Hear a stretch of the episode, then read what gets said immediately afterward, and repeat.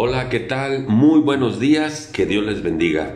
Seguimos meditando en el Evangelio de Mateo, ya estamos en el capítulo número 9. El ministerio de Jesús estaba en todo su apogeo. Eh, él estuvo tres años trabajando, predicando el reino, haciendo discípulos, y aquí ya lo vemos en todo su esplendor sirviendo en el reino del Señor. Me llama la atención que es el relato de eh, la sanidad de un paralítico.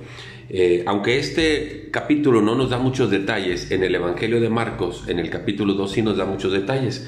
Resulta que Jesús estaba en una casa.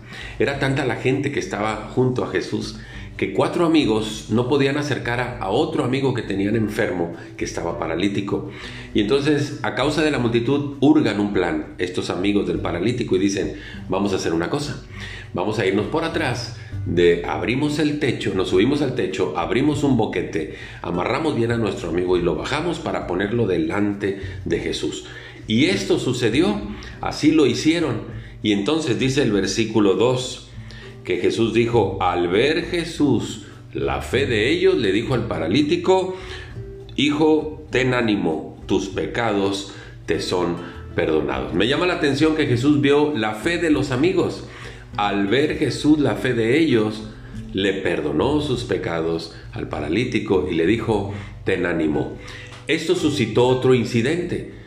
Otros pensaron, los religiosos de su tiempo dijeron, ¿quién es este que se cree Dios? Porque el único que puede perdonar pecados es Dios. Este está blasfemando. Y dice el texto que Jesús, conociendo los corazones de ellos y sus pensamientos, les lanza una pregunta. El versículo 5 dice, ¿qué es más fácil decir, tus pecados te son perdonados? O decir, levántate y anda. La respuesta es muy sencilla. Humanamente hablando, lo más fácil decir es, levántate y anda. Lo más difícil era perdonar pecados. ¿Por qué? Para perdonar pecados, Jesús tuvo que sufrir la terrible muerte de la cruz. Primero ser arrestado, ser golpeado, ser abofeteado, ser coronado con espinas, ser, eh, ser, golpeado con un palo, cargar una cruz, ser clavado en la cruz, que sus pies y sus manos fuesen traspasados, estar ahí en agonía en la cruz y luego ser traspasado con una lanza.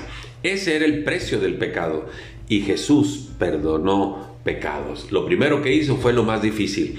Estos hombres querían que le diera piernas al paralítico y Jesús le dio una razón para vivir, saber que estaba en paz con Dios y que sus pecados habían sido perdonados. Por eso le dijo, para que sepan quién es el que está hablando, le dice al hombre, levántate, toma tu lecho y vete a tu casa. Y en el instante aquel hombre se levantó.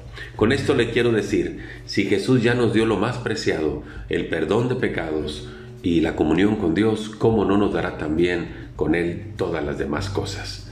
Muchas gracias, que Dios le bendiga.